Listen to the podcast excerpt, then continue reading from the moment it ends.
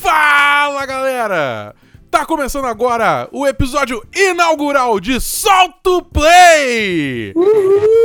Eu sou o Bernardo Dabu e aqui comigo Davi Rocha. Olá, Davi do Bacon falando diretamente de Fortaleza do Ceará para todos os ouvintes do Solta o Play. E hoje a gente tá começando aqui um programa novo no, no, no, no leque de conteúdo do, do 10 de 10, que é um. É, assim, eu e Davi, a gente gosta muito de games. E a gente Oh, yes. conversa muito sobre games. Oh yes. E aí a gente chegou assim e falou, cara, por que, que a gente não faz um podcast sobre games? Olha que conceito. Davi, Oh yeah. pra quem não te conhece, conta aí um pouquinho sobre você, cara. Quem é você? O que, que você faz? O quê? Então, meu nome é Davi Rocha, mais conhecido na internet como Davi do Bacon. É, já trabalho há mais ou menos uns três anos aqui nas interwebs, falando sobre jogos e cultura pop. Ah, fundei já acho que uns três canais aí pelos YouTubes da vida. Eu vou apresentando esses canais ao longo do tempo, deixando aí no link da descrição caso vocês queiram. Mas atualmente eu toco o próprio canal do Davi do Bacon, youtube.com/barra Davi do Bacon, além, é claro, de tocar aí as minhas redes sociais no Instagram, no Twitter, sempre falando sobre joguinhos e tudo legal a respeito deles. Eu também escrevo sobre games para um jornal local aqui e de vez em quando eu coloco esses links disponíveis aí nas minhas redes sociais. Então, se você curte a minha opinião aqui no Solto Play e quer acompanhar ela com uma, digamos assim, uma profundidade um pouco maior, cola aí na minha, fica ligado nos links aí da descrição desse podcast para conhecer mais do meu trabalho, seja no YouTube, seja no jornal O Povo, onde eu escrevo sobre games. Basicamente, o moleque manja. Pessoal do 10 de 10 que conhece o Semana dos 10, né? Os 10 de cast, sabe quem eu sou, né? Eu sou o Bernardo. Gosto de falar muito de joguinhos por lá. Quem não conhece? Eu sou formado em design de mídias digitais, então estudei um pouco de jogos. Eu venho escrevendo sobre jogos e falando sobre jogos e gerando conteúdo sobre jogos já há alguns anos. Você pode encontrar, só jogar Bernardo Abui no Google, você acha alguns lugares que eu já escrevi e tal. Então, é, a gente aqui, eu posso dizer com tranquilidade que temos uma paixão bem grande pe- pelo, pelo mercado e pelos últimos acontecimentos. É, e uma vontade também muito grande de poder compartilhar isso com vocês, assim, eu acho que uma das partes mais legais aqui do podcast é a gente poder também ter a interação do público aí do 10 de 10 e também da galera que tá vindo aí pela primeira vez conhecendo o Solto Play, sendo ou não do 10 de 10, assim, a gente quer muito a participação de vocês aqui no podcast, nessa conversinha de amigos aqui, que é claro, sempre cabe mais um. Exatamente. E, bom, esse sendo o primeiro episódio, nós aceitamos, queremos, pedimos para você dar um feedback. Fala pra gente o que, que você achou, o que, que você tá gostando, o que, que você não tá gostando. Tem o Twitter no arroba 1010, tem o meu Twitter que é o Bdabu, tem o Twitter do Davi que é arroba Davi do Bacon. P- Qualquer um desses tá valendo. Manda pro Esperon também, arroba Esperondo. Ele vai, ele vai, ele vai provavelmente me xingar, mas tá aí, já tá, tá, tá na internet, agora já era. Manda um elogio pra ele, manda um elogio pra ele. Mas, enfim, a ideia desse podcast é justamente pegar esses temas, assim, um pouco. Ou às vezes um pouco pauta quente, pode ser uma pauta fria, e discutir um pouco sobre o mercado de jogos de uma forma mais aprofundada. Pra uma galera que talvez já, já, já jogue um pouco, entenda um pouco, mas quer saber um pouco mais, entendeu? Quer, quer se aprofundar um pouquinho, a gente tá aqui pra, pra isso também. Então, Davi, sem mais delongas, vamos entrar no assunto da semana. Será que a E3 vai acabar? Então, pega no controle, protege seu e-mail e solta o play!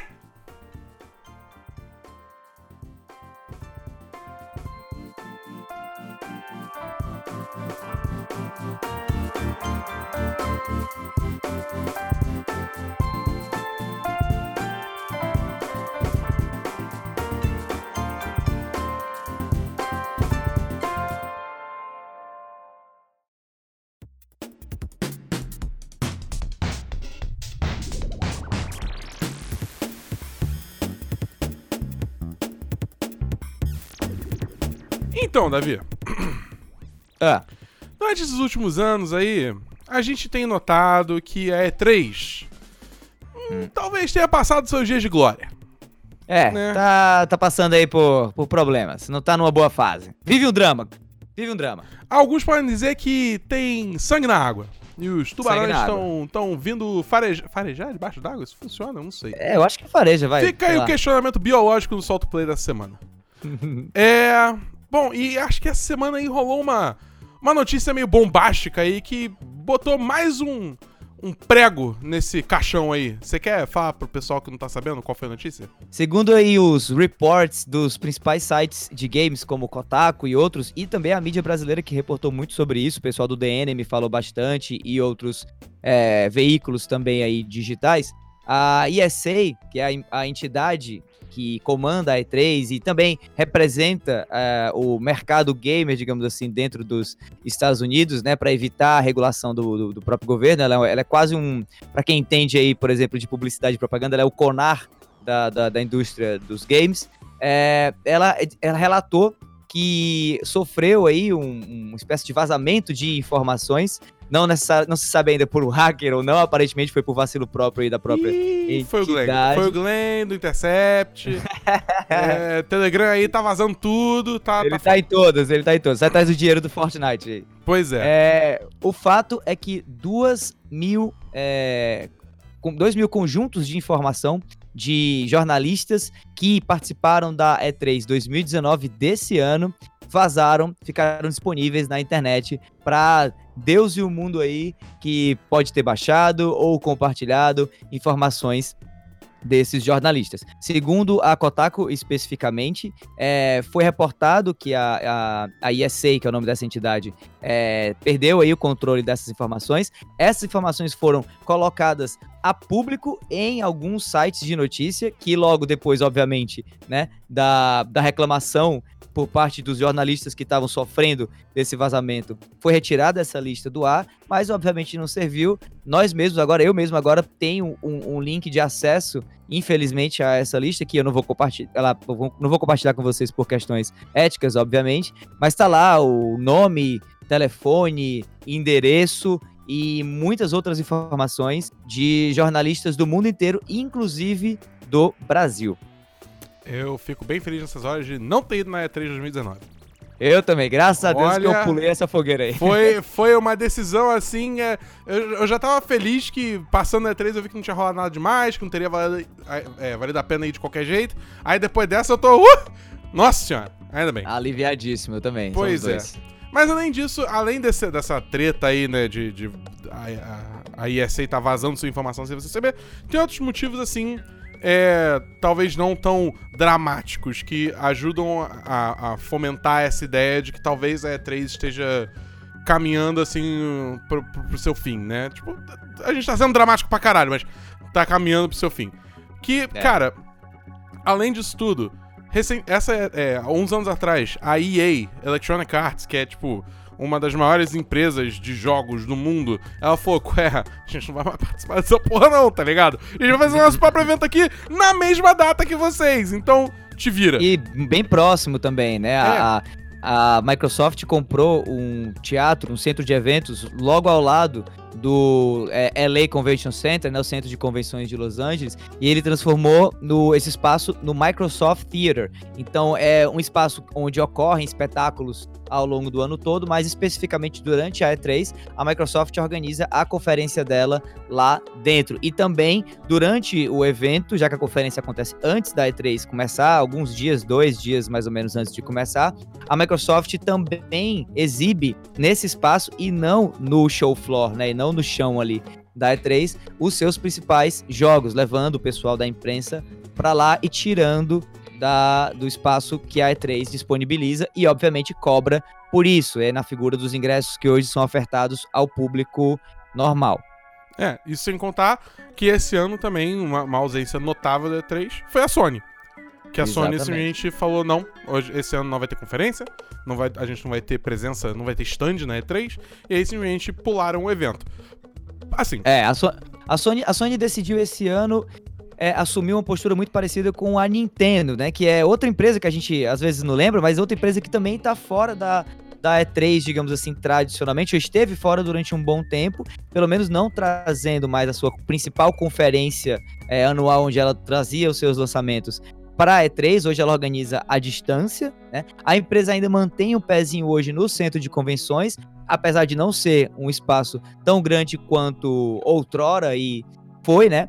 Mas a Sony hoje ela decidiu tanto sair da E3 completamente, como também assumir uma postura de comunicação com o público diferente da Microsoft e da própria a Sony em tempos anteriores, né? Fazendo uma pegada meio Nintendo Direct, né? Com a, a, o State of Play, que é esse conjunto de anúncios de cerca de 20 minutos, mais ou menos, que ela vem fazendo uh, desde mais ou menos é, junho, acho que até um pouco antes, maio, junho, e vai continuar a fazer eles provavelmente até o final desse ano e quiçá começo do próximo aí. Não se sabe ao certo se, a, se esse é o fim da Sony na E3 de fato, muita gente especula que ela vai voltar ano que vem por conta do PlayStation 5, mas é, mas a questão é, será que a Sony tem interesse em voltar para E3 em 2020 para anunciar o novo PlayStation, quando não vai ter ninguém da mídia lá com medo de ter as suas é. É, informações vazadas? Isso, Essa é a questão. Isso é assim, cara, tudo depende, tipo,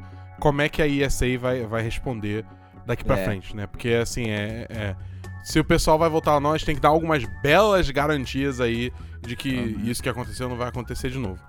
Mas... É, na verdade, a, a ESA, ela até já se comunicou, digamos assim, de maneira pública a respeito aí do caso, a nível de informação. Ela veio a público é, de uma maneira bastante ridícula, do ponto de vista de alguns jornalistas que eu venho acompanhando e que sofreram é, com esse vazamento, pedindo desculpa, é, mencionando que em 20 anos de E3 nunca tinha acontecido um fato assim, e logo depois fazendo um update dessa informação é, relatando que, após investigação mais profunda, ela descobriu que em 2004 e 2006 também houve vazamento Nossa de senhora. informação.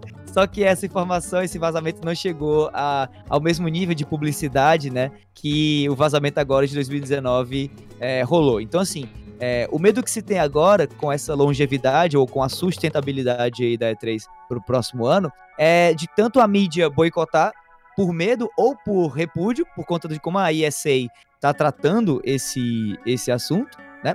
Ou também por qualquer tipo de processo que possa ocorrer e também multa que a ISA possa sofrer por conta disso. Inclusive, alguns sites vêm estipulando já que o governo norte-americano está é, tá organizando uma, uma, uma, multa, né, a taxação de uma multa de mais ou menos 20 milhões de dólares para ISA. Sem falar que, segundo algumas informações que eu coletei recentemente sobre o assunto, parece, aparentemente, cerca de 30% de todo o revenue, de toda a receita da ESA vem da E3. Vem do aluguel de espaço é, por parte de empresas e que querem apresentar os seus jogos lá, que querem comprar espaço para instalar os seus stands e tudo mais, e também mais recentemente aí com a venda de, de ingressos, né, é, ao uhum. público, que eu acho que vai continuar tendo nessa venda de ingressos, vai continuar acontecendo. Eu acho que o público, se tiver coisas interessantes para conferir lá no evento, é, vai continuar é, rodando esse, gerando esse tipo de receita para a ESA. Mas aí fica aquela questão: será que os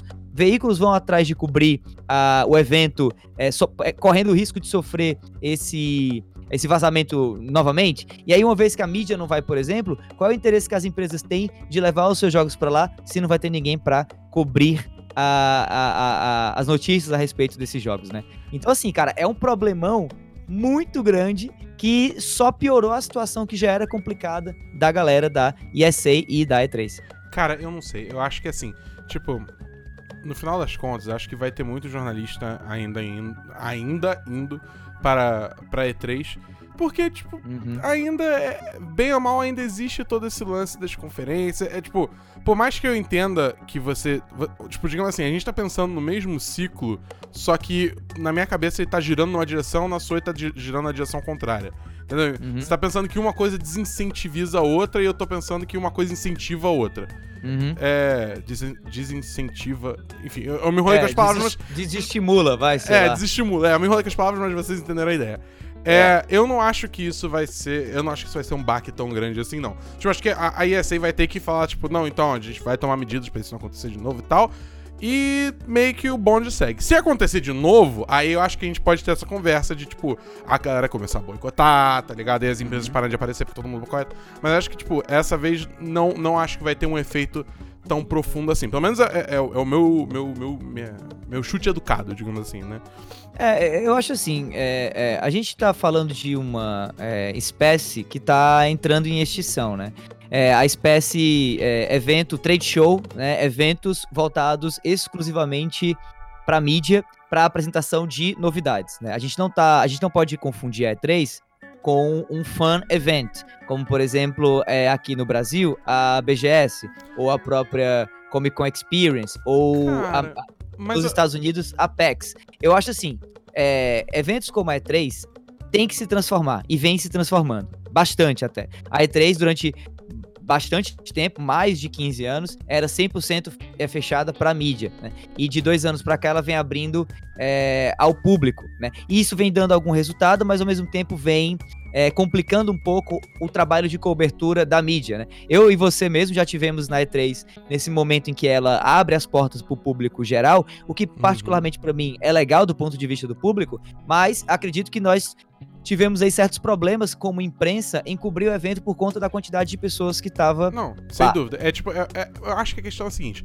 tipo, pra E3 sobreviver, ela tem que se adaptar. E aí, É. tipo, esse negócio de abrir público é justamente ela tentando se alinhar mais com uma. com. Com uma Gamescom, BGS da vida, Uhum. entendeu? Mas eu acho que isso, tipo, isso não impede que ela ainda seja, digamos assim, um, um, um mastro é, para as empresas, tipo, meio que, tipo, mostrarem as suas, as suas coisas Uhum. pro mundo. Porque, bem ou mal, tipo, é um evento em Los Angeles que, tipo, só a galera que tá em Los Angeles consegue ir. É. Isso só se você tiver um passe, se tiver comprado ingresso.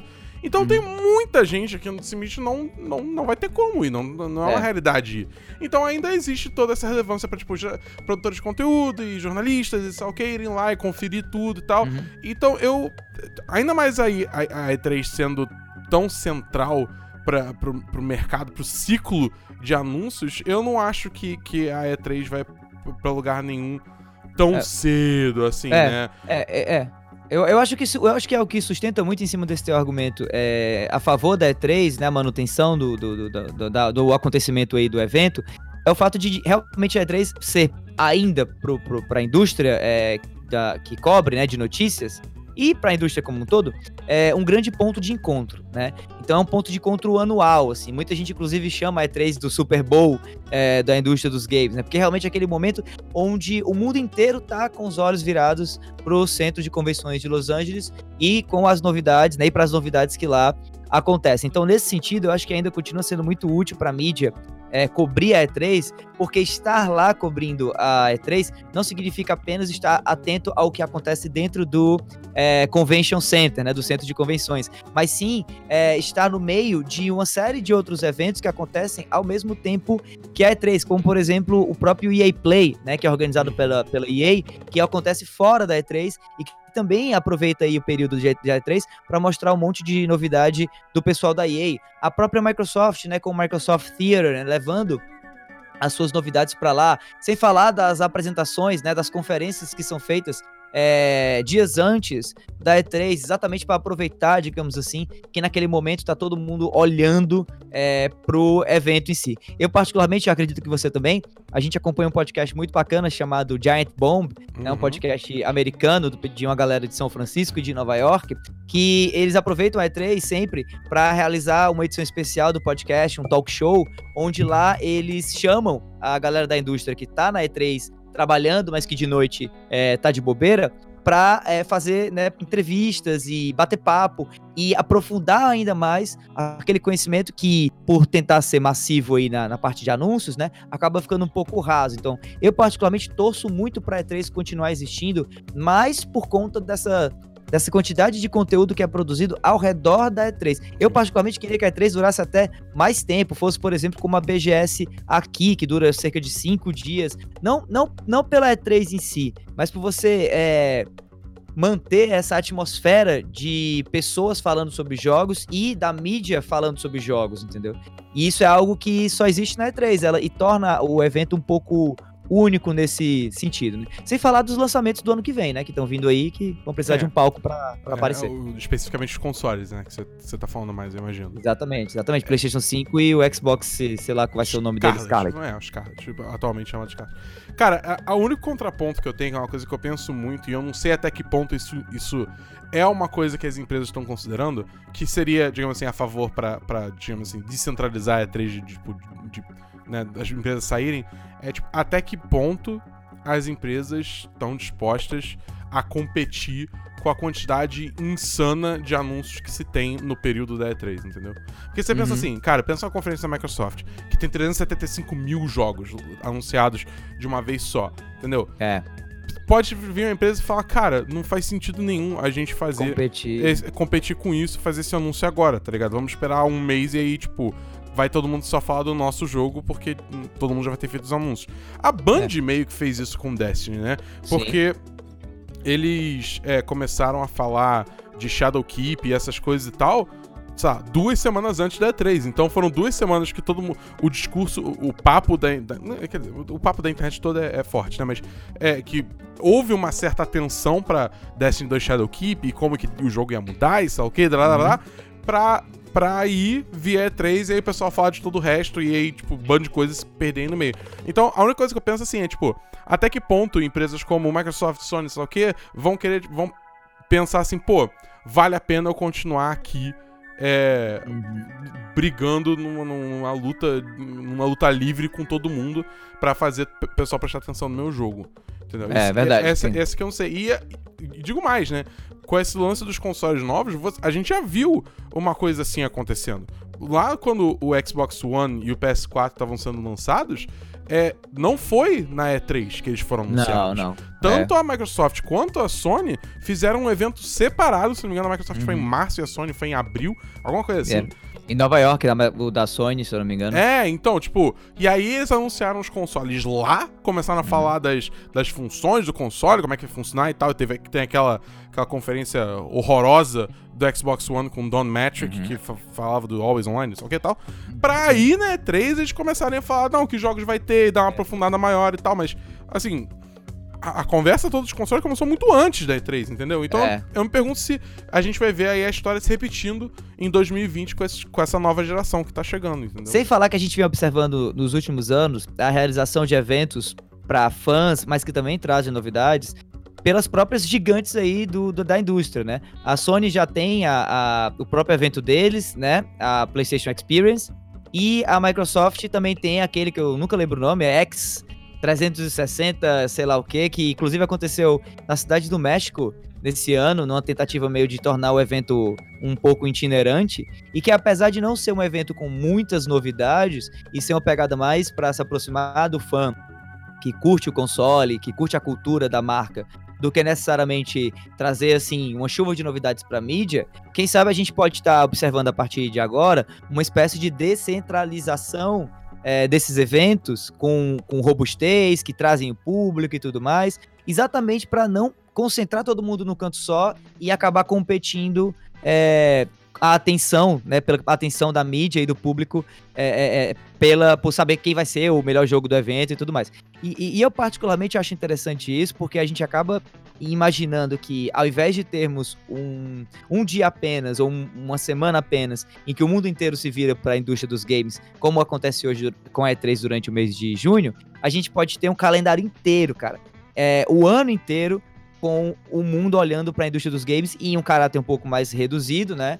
Com, com, com, com, com as empresas tentando é, não competir tanto assim, cada uma dentro do seu, do seu próprio quadrado aí, do seu próprio, digamos, cronograma do mês, e a gente ter o ano inteiro novidades sobre Microsoft, sobre é, Sony, sobre Nintendo, ao longo de todo esse período, ao invés de concentrar tudo na, na E3. É, o único problema é porque a gente perde essa, é, essa, é, esse, esse simbolismo que a E3 esse, esse pilar, tinha, né? né? É essa coisa de realmente ser aquele evento, tipo a Copa do Mundo, né? A gente, tem, uma- a gente tem uma Copa do Mundo dos games há 20 anos que acontece todo o santo ano, né? Isso é algo particularmente como fã que eu sou, é muito legal, assim, especialmente estando lá. É, é- é- É, é- cara, é, é um negócio, é assim, quase, é Sem, quase religioso, né? Assim. sem contar que, tipo assim, como mídia, é muito mais prático pra gente também, né? Também, Que a gente não também. tem que ficar, tipo, vai pra Los Angeles pra, pra E3, aí depois vai pra Alemanha pra, É. pra, pra. Como é que é? Pra. É. Gamescom. Aí vai pra É. Tóquio pra TGS. É, é, assim, e, e assim, é, é mais prático de fato, mas a gente tá vendo hoje, é, cada vez mais, é, a indústria cobrindo jogos sem precisar de fato ir até o evento no qual o jogo está sendo anunciado, né? Assim, acho que com, com a, a- a tecnologia de download de jogos, que hoje já é mais do que uma realidade. A Sony, inclusive, recentemente relatou que teve pela primeira vez né, a, a, o faturamento da, da marca de, do, do último quadrimestre sendo superior a venda de jogos digitais em comparação com é, as mídias, jogos mídia física, né? A gente está vendo uma mudança muito drástica que facilita muito o trabalho da mídia que cobre games, né? Eu acho que o que realmente fica é mais esse, esse aspecto simbólico mesmo, de união, de, de, de reverberação do que é ser gamer, que a E3 até hoje ainda, ainda evoca, ainda traz, entendeu? Agora, do ponto de vista prático, para quem gasta realmente dinheiro para estar tá lá e tudo, fica aquela questão se vale realmente a pena e a qualquer lugar, né? Não só a Gamescom, não só a TGS, mas até mesmo a Los Angeles, já que Los Angeles não é um lugar, pelo menos para nós aqui, reles brasileirinhos, tupiniquins, algo barato, né? Muito caro, é. na verdade, para estar tá lá. Eu, eu acho que assim, é, tipo, essa questão, o download certamente é um, é um grande fator hoje em dia, mas eu acho que isso só funciona quando você tá falando de lançamentos completos, entendeu? E sendo que esses uhum. eventos funcionam muito com, com demos. Com, é, é, tipo, você De pega fato. e joga só uma fatia vertical do jogo. E assim, eu não vejo em um milhão de anos as empresas, tipo, deixando pessoas baixarem uma demo do jogo, tipo, não finalizado, tá ligado? Porque Cara, lá é um ambiente super controlado, onde muita vez, muitas vezes você não pode, tipo, nem filmar a tela, tipo, da a TV que você tá jogando, porque, é, por mais que seja uma, uma fatia vertical muito bem polida, ainda não tá finalizado. Então pode ter um bug, só que e tal. Então, tipo, se eles lançam isso para as pessoas baixarem, eles, tipo, ficam completamente sem controle sobre isso, sabe? Por mais que você uhum. bote, tipo, é, é, acordos, só que e tal, sempre pode ter alguém que vai quebrar e vai vazar e aí ferrou, entendeu? É, então eu não vejo isso acontecendo tão cedo. Então, nesse aspecto, eu acho que esses eventos ainda são muito necessários por conta disso, entendeu? Para você é. ter pessoal da mídia lá jogando no ambiente controlado onde eles deixam você jogar. É, e aí fala como é que foi a experiência, entendeu? E que seja. É melhor do que esses é, vídeos de gameplay ensaiado, tipo, do Star Wars Jedi Fallen Order, que, tipo, era a coisa mais chata de todos os tempos. Entendi. Pobre Jedi Fallen Order. Pior que o jogo, cara, isso é, um, é maluco. É, tipo, só. Eu tô entrando numa vertente bizarra aqui. Mas parece que o jogo tem muito mais do que foi mostrado ali naquela gameplay em termos de mecânica e, tipo, de exploração de mundo e só ok e tal. Uhum. E eles não mostram isso, eles nem falam disso, entendeu? Cara. Tipo, ah, EA, né, cara? EA. É, enfim, EA. Vamos voltar, vamos voltar. Tipo, você, você soltar raiva aqui um pouco, mas tudo bem. Então, essas são as nossas opiniões sobre se a E3 vai acabar ou não. É, são muitas questões a se considerar é, muitos, muitos pontos de vista, né? Mas é, a gente tentou aqui mostrar o que, o que a gente pensa sobre isso e a gente adoraria ouvir o que você pensa sobre isso. Então, oh, yes. se você tem alguma opinião aí, concorda com o que a gente falou, discorda com o que a gente falou, tem uma opinião completamente diferente, acha que tem tudo que pegar fogo mesmo e você vai criar seu próprio evento, fala com a gente, que aí a gente vai cobrir o seu evento. Talvez, não sei, quem sabe? Se for no Fortaleza no Rio, não sei. A gente fala. Ah, se for Fortaleza é bem mais fácil, tá? É, se for no é, Rio também. É, então, exatamente.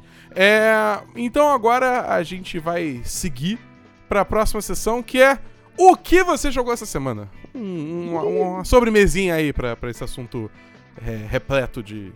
Não sei. Palavras. Uma CPIP, uns ACPIPs. Isso. O que, que é ACPIP? Não sei. É, tira gosto, tira gosto. ok, tira tá, ok, isso, exatamente. Então, e não é gíria, hein? Tem no dicionário. Cara, eu confesso que essa palavra eu desconhecia, então fica aí a palavra da semana do Solto Play, ACPIP. Isso pode, inclusive, virar uma tradição do Solto Play, a palavra da semana. A palavra de, dessa semana é ACPIP. ACPIP. Tomem nota. Beleza. Então, Davi, fala pra Opa. gente o que você tem jogado essa semana. Cara, então, essa semana eu tive uh, o privilégio, uh, o prazer, o deleite Eita, de jogar três joguinhos uh, novos que saíram aí recentemente, que eu tô cobrindo, inclusive, produzindo aí algumas reviews deles. Ih, rapaz. Do, dois que eu gostei muito e um que eu gostei bem pouco. É. Eu vou falar do que eu gostei logo bem pouco, foi Wolfenstein Youngblood. Uf! É, infelizmente, apesar de eu curtir muito a franquia Wolfenstein e tá no hype doido por Wolfenstein Youngblood, esse me deixou bastante aí a desejar, tá? Não é um jogo que eu acho que, que necessariamente não vale a pena você jogar, se você curte é, FPS, né, rápidos e uma pegada assim mais, mais com cara de loot shooter do que com o, a vibe antiga de Wolfenstein ou a vibe tradicional da série, mas particularmente como eu curto o Wolfenstein mesmo true, raiz, e esse Youngblood não sendo isso, é, eu não recomendo aí a, a, o aproveitamento completo aí do, do jogo. Apesar de que se você quiser comprar, fica à vontade, eu acho que pode ser que seja só questão de gosto mesmo. Outros dois jogos que esse sim eu curti foi Dragon Quest Builders 2, Nossa, que particularmente eu tô gostando bastante de jogar, tô jogando no PlayStation 4, frame ratezinho delicioso, é, 60 FPS. É, corri aí da versão do Switch, que tá rodando parece que a 2 FPS e meio, tá bem ruim, cacete. mas eu vejo muita gente gostando por conta da questão da portabilidade, né? Eu E falando Como, É, desculpa te cortar, eu acho muito bizarro como tipo, o pessoal lança um port pro Switch todo cagado, É, tá ligado? isso é muito louco. Cara, eu entendo fazer sacrifícios de gráfico pra rodar bem, entendeu? Tipo, isso tudo bem, Mas tá ligado? rate- é uma realidade do console que ele não é, simplesmente não é poderoso. Então não tem como você botar, Sim. tipo, um Mortal Kombat 11 é, com os mesmos gráficos que um Xbox One X. Isso simplesmente não existe. E faz Sim. parte. Quando você compra, você sabe disso. Mas agora, porra, botar um frame rate cagado, tá ligado? Jogo travando, crashando. Isso eu acho, tipo, imperdoável, tá ligado? Isso, nossa, É, me deixa cara. muito puto. Foi bem caído, na minha opinião, assim, e apesar disso, eu vejo muita gente da mídia falando bem da versão pra Switch do jogo, especialmente pela, pelo refinamento. É um jogo bom, tá? É bom que se diga isso. É um jogo excelente, inclusive, tô gostando bastante de jogar ele. Mas, aparentemente, a, a mídia especializada aí tá relevando o fato do jogo jogar todo, todo travado no Switch, em comparação com o PlayStation 4, onde ele joga lisinho, assim. Eu, particularmente, tô tendo um aproveitamento fantástico do jogo jogando no meu PlayStation 4 Pro, tá? Mas voltando pro Switch, aí sim falando de uma joia rara que roda bem, que é muito bom e que eu tô particularmente apaixonado, Fire Emblem Three Houses é o jogo do Switch que eu tô mais satisfeito em ter jogado até agora em 2019. Sendo bem sincero. E olha que 2019 teve alguns jogos bacanas pra Switch, mas Fire Emblem até o momento vem me conquistando assim loucamente, tanto pela parte estratégica, né, pela qual o jogo já é bastante conhecido, mas também pelo, pela pegada de é, slice, é, uh, uh, slice of life, né, ou seja, é, aquela parte mais de cotidiano, para quem curte Persona, por exemplo, vai saber do que eu tô falando, aquele, aquele simulador de relacionamento, basicamente, que Fire Emblem Three Houses dessa vez trouxe, em comparação com é, outras edições da série Fire Emblem, e que eu particularmente estou gostando bastante, assim.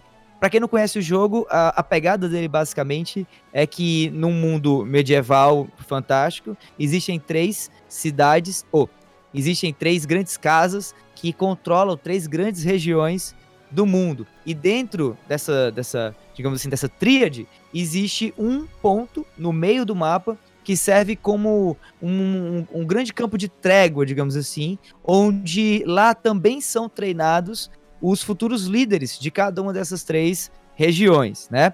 E o mais interessante é que o teu personagem principal, ele não é de nenhuma dessas três regiões, ele é uma espécie de nômade ou uh, um personagem alheio a esse mundo. E que chega lá de uma maneira um pouco misteriosa, sem dar spoilers de por que, que ele aparece meio que do nada é, no jogo.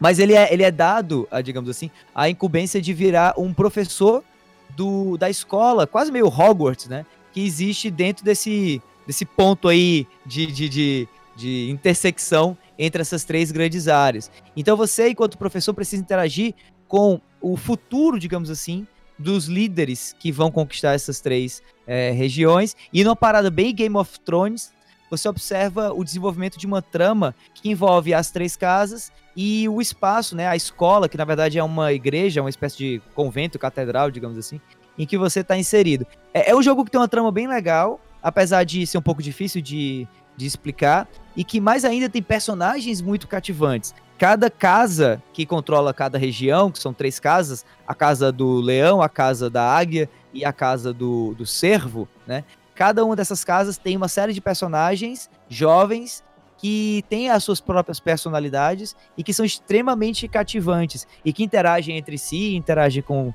o teu personagem, que acaba sendo o professor de uma das três, é, dos, dos, três grupos, né, de alunos. E, cara, é, é um deleite muito grande é, essa mescla que Fire Emblem faz, o Tree Houses especificamente, entre um combate extremamente bem feito, de turnos, de uma pegada estratégica, a la Final Fantasy Tactics, para os mais é, antigos aí, iniciados em RPGs táticos, mas também essa outra parte mais, mais lúdica, mais relacional, que muita gente que ama Persona, por exemplo, e outros jogos que tem essa pegada, é, fala bem do jogo, né? Fala a respeito, e que Fire Emblem tá trazendo agora com muita qualidade. Então, assim, é um jogo que eu tô praticamente apaixonado e eu indico para todo mundo que quiser conhecer.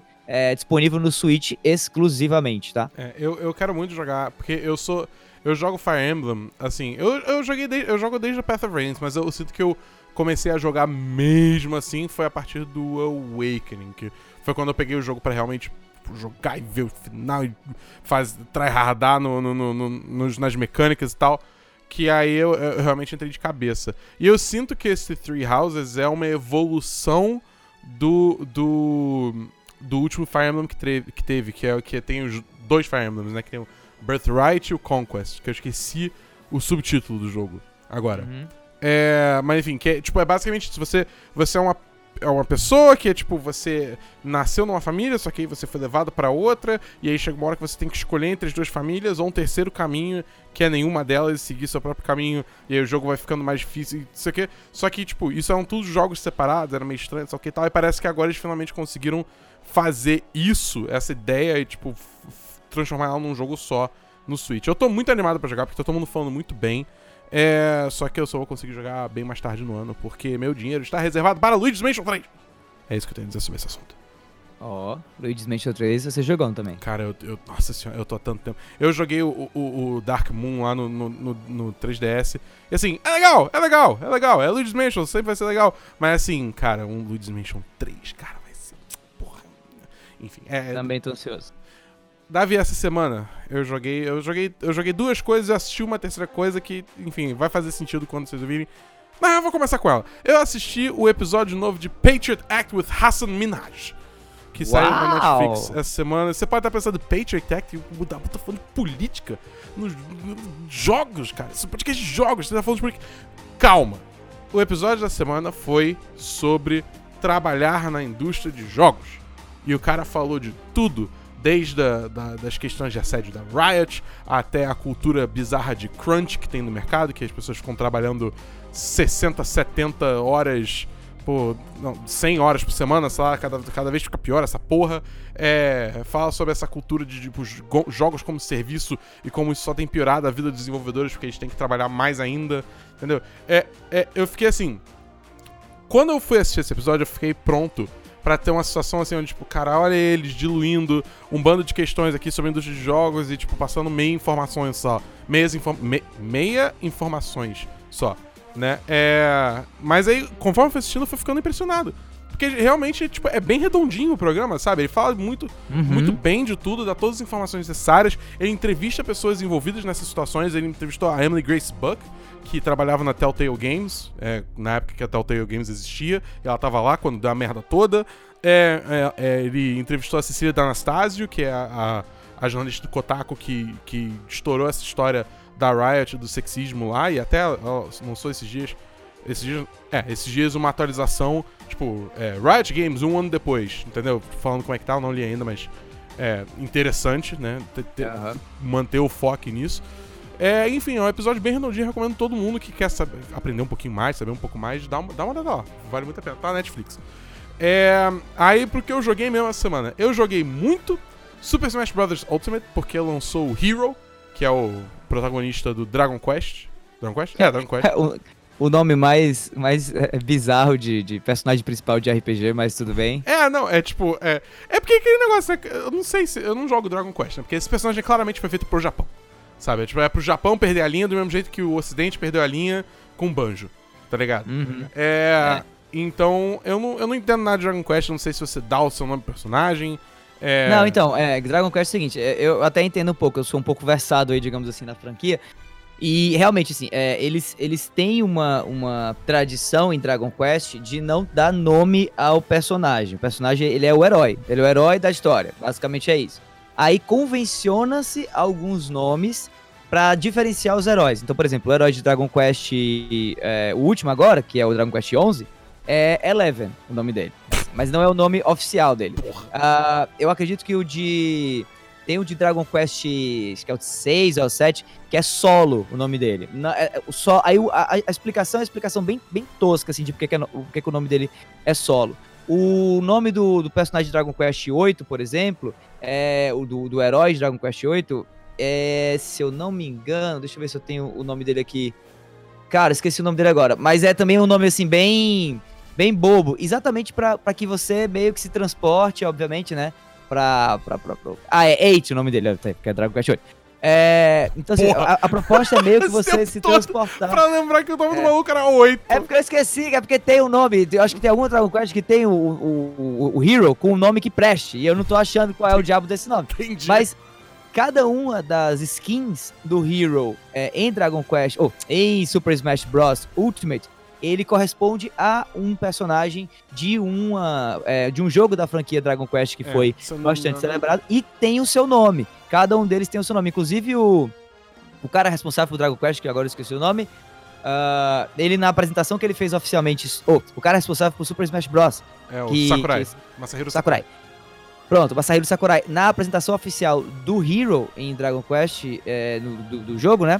em Super Smash Bros., ele fez questão de explicar o nome de cada um dos do, do, das versões, digamos assim, do herói, para que o público entendesse, apesar de que eu acho que ninguém vai chamar ele de outra coisa senão não, é, herói. Mas, mas até o, o, próprio jogo não chama, não chama ele desses outros nomes. Porque, tipo, beleza, na apresentação ele falou: ah, esse aqui é o 11, esse aqui é o 8, esse aqui é o Zezinho e esse aqui é o Fulano, entendeu? É tipo, é. tinha dois que tinham nomes próprios que não eram, tipo, número. É. é. Mas dentro do próprio jogo, porque, por exemplo, se você pega o Bowser Jr. e você troca as skins dele, você tem, tem o Lemmy, tem o Larry, tem o Roy, tem o só o quê. E, tipo, isso de fato muda o nome. Até o announcer fala Roy, ou tipo, Larry, entendeu? Uhum. Só que no, no, Dragon Quest, se você seleciona o Hero, independente da skin, o, announcer fala Hero, entendeu? Então foda-se. Nem muda, é, nem é muda. Bizarro, na hora né? que você seleciona o personagem, não muda escrito nada. Então ele é Hero, foda-se, tá ligado? Tipo, beleza, pode chamar ele pelo nomezinho que você quiser, mas é o Hero. Pro jogo ele é o Hero. E ele tá muito roubado. Ele tá tipo assim. é porque ele, ele, ele é o herói. Que assim, é, é tudo na sorte, tá ligado? Porque se você usa o B para baixo, o B pra baixo dele é basicamente uma lista de magias que ele pode usar. Entendeu? Só que tem, sei lá, 10 magias e só aparecem 4 de cada vez, sendo que, tipo, essas 4 são aleatórias, entendeu? Então ah, pode é, não vir o spell que você quer. Aí quando ele dá um ataque, o ataque pode ser crítico, então pode dar o dobro de dano e isolar muito mais longe, entendeu? Caraca. É, é tipo, tem tem umas spells muito bizarras, sabe? Tem uma spell que, independente de onde você tá na, na tela, você pode até fora da tela, que você usa essa spell, você volta pro meio do mapa. É tipo, Nossa. é completamente sem noção. Ele tá muito forte, cara. Ele tá, ele tá muito, muito, muito forte.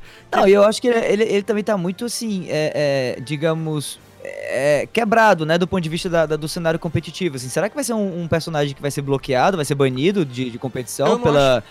por essa questão da aleatoriedade aí dele? Eu não acho que ele vai ser banido porque ele não é um personagem consistente, logo os profissionais não vão pegar ele. Entendeu? Uhum. Porque é, se você tirar as aleatoriedades dele, ele não tem um kit tão absurdo assim. Pelo menos a minha avaliação, que não vale de nada porque eu não sou profissional em Smash É. Tipo, a parada toda dele é que, tipo assim, você pode puxar um efeito que é foda pra caralho, tá ligado? E aí fudeu o oponente de graça. Ou você pode não conseguir nada que você quer e se fuder e perder muito rápido, entendeu? É, uhum. Então, eu acho que como ele não é consistente, ninguém vai querer jogar ele, porque ninguém vai querer arriscar um torneio num personagem que pode muito bem, tipo, não dar nada que você quer dele, entendeu? É, o pessoal vai preferir muito mais ir com, com o Joker, por exemplo, que é um personagem muito mais consistente, por mais que ele tenha, tipo, um ritmo de jogo é, diferente. É. Mas, enfim, eu, eu tô curtindo, sabe? Tipo, pra galhofa. Eu acho que esse personagem foi feito pra galhofa também. Pra você, você tá jogando com os amigos, você começa a atacar spell que nem maluco, uma espada muito aleatória, tá ligado? Vai criando caos no campo. Pra isso eu tô adorando ele, entendeu? E eu é, uma das que... coisas legais de, de é, é, Smash Bros. Ultimate é exatamente isso, né? Você ter espaço para um cenário competitivo, mas realmente, assim, é ranqueado, né? Pra valer, mas também dá um pouco essa vazão para quem quer se divertir. Assim, um dos atrativos principais para mim desse jogo é ele ser um jogo uh, tanto extremamente técnico como também extremamente acessível para quem não quer jogar, quer só tirar onda, digamos. Mas é, enfim, aí o último jogo que eu joguei essa semana, quem me conhece já, já devia ter adivinhado. Destiny 2, tá rolando o evento Solstício dos Heróis, que Uhum. tá dando uma armadura linda pra todas as classes, e aí eu tô, eu tô jogando que nenhum ensandecido pra conseguir pegar todos os sets de armadura pra todos os personagens, porque, enfim, é, minha vida é isso, né, cara? Eu jogo muito Destiny, eu gosto muito de Destiny. Chegou essa semana também o quadrinho, a coletânea de quadrinhos do Destiny aqui em casa, eu tô lendo essa porra. Tá, tá virando problema, Davi? Tá virando problema. Vale a, Eu- pena, vale a pena aí um dia ter uma edição especial do Solto Play só sobre Destiny, pra convencer quem ainda não jogou a jogar e celebrar pra quem já joga as novidades e quem sabe até aprofundar um pouco o lore de Destiny, que eu sei que você é um especialista aí no assunto e que muita gente que joga o jogo há muito tempo, inclusive, é, conhece pouco, já que tem muito do lore que é, existe fora do próprio é, gameplay, né? Esse, esse episódio, tem até data já. Dia- Opa! Dia 3 de outubro, não sei. Porque eu acho que 1 de outubro é terça-feira, então. Não, esse.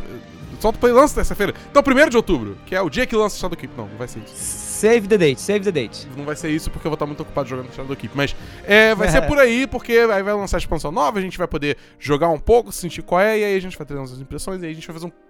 Mac, esse, esse, aí, esse aí vai ser bom. Esse aí eu tô. É. Quero, vai ter, vai ter. Quero, Se quero. preparem. Se preparem, aguardem. Mas enfim, é isso que eu tenho jogado essa semana. Então vamos seguir para o último bloco dessa, de- desse podcast inaugural, que é a Uhum. sessão flashback. Que Uh! é, é onde a gente vai indicar um jogo aí antigo pra você jogar. Um jogo que, se você é mais novinho, ou se você, sei lá, não, jogava até pouco tempo atrás, você perdeu esses jogos e tamo aí é, dando a indicação de um jogo bacana que aguentou o teste do tempo. Segue, Exatamente. segue, segue bom até hoje. É, é bom lembrar que a gente não vai trazer necessariamente nessa sessão jogos que são aclamados pela crítica e que são é, extremamente conhecidos e tal, até porque isso aí perde um pouco o sentido da gente estar trazendo eles aqui pra vocês, né? É, então eu não vou, por exemplo, trazer a Link to the Past, porque eu acredito que a Link to the Past, você naturalmente que não jogou esses jogos mais antigos da franquia Zelda, vai uma hora ou outra acabar é, encontrando e jogando, né? Então eu prefiro abrir aí o baú do tempo e da minha memória como gamer e trazer algumas experiências Gamer não, eu- gamer não. Gamer não. Gamer não. Gamer não. Jogador de videogame. Aí tudo bem. É, pronto, pronto. É, e, e, assim, eu e prefiro trazer aqui algumas experiências pra vocês que eu tive e que talvez outras pessoas não tiveram ou que não se tornaram tão conhecidos assim, mas que eu particularmente gostei muito e quem sabe você vai gostar também, né?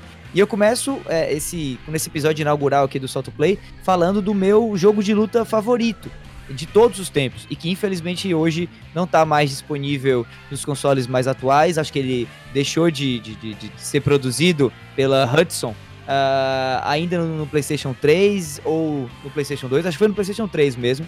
Que se chama Bloody Roar, né? Ou Rugido Sangrento, né? É, o Bloody Roar foi uma série muito bacana desenvolvida pelo pessoal da Hudson Soft que durou, eu acho que até o Bloody Roar 4 ou 5, ou seja, durou é, por mais de, de, de- de três edições. Começou no PlayStation 1, quase como um clone de Tekken, né, tem uma pegada muito parecida com Tekken, com Virtua Fighter, mas que perdurou do PlayStation 2 até, provavelmente, se eu não me engano, o PlayStation 3. E aí, qual é a pegada de Bloody Roar, né? Qual é o diferencial dele para os outros jogos parecidos, né? Para esses jogos de luta 3D que trabalham com a profundidade de campo e, e por aí vai. A diferença de Blood Roar para outros jogos é que as habilidades especiais de Blood Roar elas acontecem tanto através de comandos é, similares como que a gente vê hoje em dia, né? Assim, um, bolas, de, bolas de fogo, projéteis, é, combos especiais, como também através da transformação do personagem que você está jogando em um animal. né? Todo personagem da franquia Bloody War ele tem um animal quase como um, um animality aí do, do, do Mortal Kombat é, que concede ao personagem habilidades especiais. Tanto os golpes ficam mais fortes, os golpes usuais, como também quando você se torna é, animal, você muda o seu set de, de controle, de comandos, né? Então, por exemplo, no personagem que se transforma num tigre, e aí a gente tá falando de personagens de, de animais antropomorfizados, tá? Então não é um tigre realmente que fica de quatro é, lutando, não. O tigre, ele, ele é quase como se fosse uma espécie de lobisomem. Ele vira um, um lobisomem tigre, digamos assim. E esse lobisomem tigre ganha poderes alternativos, usando as garras dele, usando a velocidade do tigre, usando alguns, algumas movimentações características de um felino que, obviamente, um humano não consegue replicar. Então, assim, o jogo tem essa, essa, essa, esse diferencial que eu, particularmente, não vi em nenhum outro jogo de luta até o momento. E eu lembro, assim, bastante de ser uma corrida contra o tempo, é, as disputas em Bloody Roar, porque é, o, o, a, a, transformação em animal ela é, ela é um momento da luta que pode transformar algo que está completamente ganho para um lado como, né, pode transformar em algo, assim, pode virar o jogo, digamos assim, é, do combate, né? Então, particularmente, o que acontecia bastante era isso, se você lutava com o seu oponente até a sua barra de transformação encher, e no momento certo você se transformava em animal e atingia aí o oponente com golpes mais fortes e tudo mais. Era um jogo que eu lembro demais de ter jogado muito, tanto em casa, quanto na casa de alguns amigos meus que tinham também, como na locadora do bairro, que uhum. tinha também Bloody Roar. Blockbuster! Por, é, talvez, Blockbuster. Um abraço. E que por algum motivo deixou de existir, assim. Eu, particularmente, não sei por que Bloody Roar deixou é, de ser fabricado, provavelmente porque a Hudson Soft também é, deixou de existir, né? E acabou que ninguém pegou a franquia para trabalhar para continuar, mas é um jogo que eu tenho aí muita, muita saudade. Eu espero que volte um dia, quem sabe no PlayStation 5 da vida ou no Xbox Scarlet. Então fica aí a dica para quem curte jogos de luta numa pegada meio Tekken, com um diferencial que eu acho que nenhum outro jogo tem. Procura Bloody Roar, seja no PlayStation 1, seja no PlayStation 2 ou no PlayStation 3, que você vai se dar bem. E tem sempre emulador, vale dizer isso aqui. Verdade. É, eu, eu, tava, eu tava muito interessado por esse jogo até você falar que ele parece Tekken. Aí, aí eu, eu, É, então pegada meio de Tekken. Eu pulei do navio na hora porque eu acho. Pô, eu, eu, gosto eu não Tekken, gosto do, do jogo de luta 3D, cara. Porque você Sério, fica cara? tipo andando pra frente e pra trás no mapa. Nossa senhora. Não, pra mim o bagulho é. é, é... Quer dizer. 2D. 2D, mas especificamente jogo estilo Marvel vs Capcom. Cara, pô, vou te falar, eu curto muito Soul Calibur, curto muito Tekken. Nossa, é... não, tá maluco. É, eu acho legal, cara. É diferentão, assim. É, e, e, eu acho que essa tridimensionalidade, esse senso de profundidade, ele acrescenta um elemento a mais pro gameplay. É claro, o jogo fica às vezes um pouco mais devagar, ou fica um pouco mais formulaico, assim, né? São, são combos talvez mais fáceis de fazer e tudo. Mas eu, particularmente, é, gosto de jogos assim, porque eu, eu, sinto que eu consigo mais rapidamente executar um, um golpe um ataque do que em jogos 2D. A lembrança que eu tenho de jogos 2D é King of Fighters, ou até mesmo Street Fighter, que, mano, pra eu, pra eu aprender como que faz aquele movimento que na, né, na, na planilhazinha de, de golpes tem a, a figura de um Z no joystick, era algo assim, é, maluco para mim. E esse, esses jogos 3D de luta, eles geralmente não envolvem muito meia-luas, né? Ou, ou, Dragon Punches, como se diz, uhum. né? E sim mais combinação de, de ataques é, com botões, né? Então acaba que fica mais acessível, pelo menos para pessoas como eu, assim, meio, meio tapadas em jogos de luta mais complicados. Essa é engraçado, porque, tipo, eu. Eu não vou falar que eu jogo bem, né? Mas eu, eu jogo jogos 2D, estilo Marvel e tal, que normalmente são as coisas frenéticas pra cacete, doida. E, e, eu consigo fazer os combos direitinho e tal. Mas eu pego esses jogos. Como é que eu lembro que eu jogando Tekken 5, é. que foi o último que eu joguei. Era, não, desculpa, Tekken 6. É, foi um desastre. Foi assim, foi, Pô, foi muito Tekken feio. é muito foda, cara. Haurang for life. Eu jogava com Ed Gordo. Ah, é, é, só coloca, é só ficar apertando aqueles dois botãozinhos ali do. do Exato, porque eu não sabia fazer ah, mais nada, cara. Então você não, você é não sabe.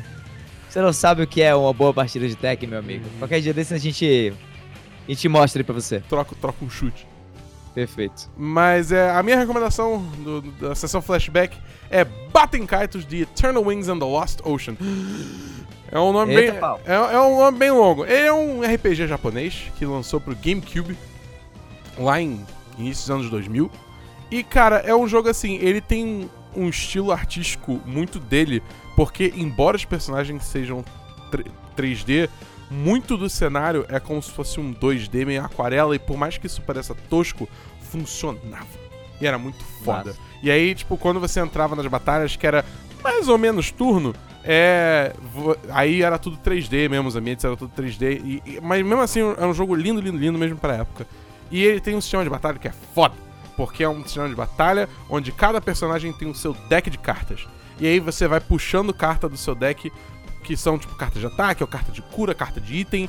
E é tipo, é como se fosse um Yu-Gi-Oh! Só que muito acelerado, quer dizer muito porque o Yu-Gi-Oh! já é acelerado pra cacete. E você é. vai fazendo combo entre os personagens e tem os especiais.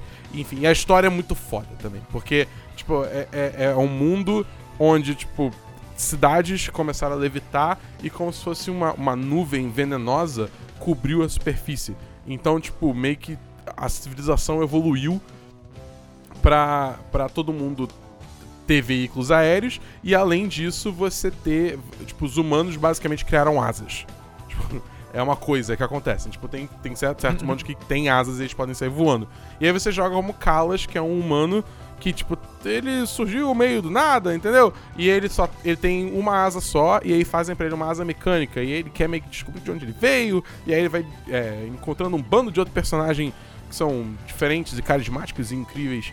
E você se junta numa aventura épica pra salvar o mundo. E é muito foda, cara. Eu, eu gosto muito desse jogo. Esse jogo é, é uma grande parte da minha infância. E eu recomendo todo mundo jogar. Com certeza tem pra emulador de GameCube pra procura Dolphin, que é o emulador de GameCube. Joga essa porra porque vale muito a pena. Vale muito a pena. E são muitas É, eu horas de jogo. Eu dei uma olhada na- nas imagens do jogo, já que eu não conhecia Baten Kaitos, e tem uma vibe muito parecida com. É, é com Chrono Cross, né? Sei Lembra um pouco. Lembra um pouco. Tem, É, tem, tem é. umas, tipo, gameplay, né, né, né, mas é, visualmente lembra um pouco Chrono Cross, sim. Acho que chegamos então ao fim do primeiro episódio de Solto Play.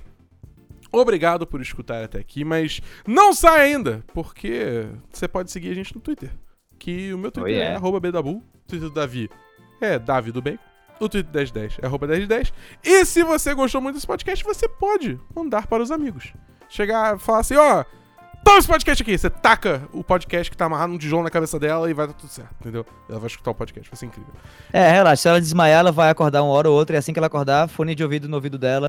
Dá o play. Exato, Davi, o Davi já sacou qual, qual o esquema, entendeu? Oh, yeah. É, e se você gostou muito, muito, muito, muito, muito do nosso conteúdo, você pode entrar no nosso Apoia-se. Qual que é o link do Apoia-se, Davi?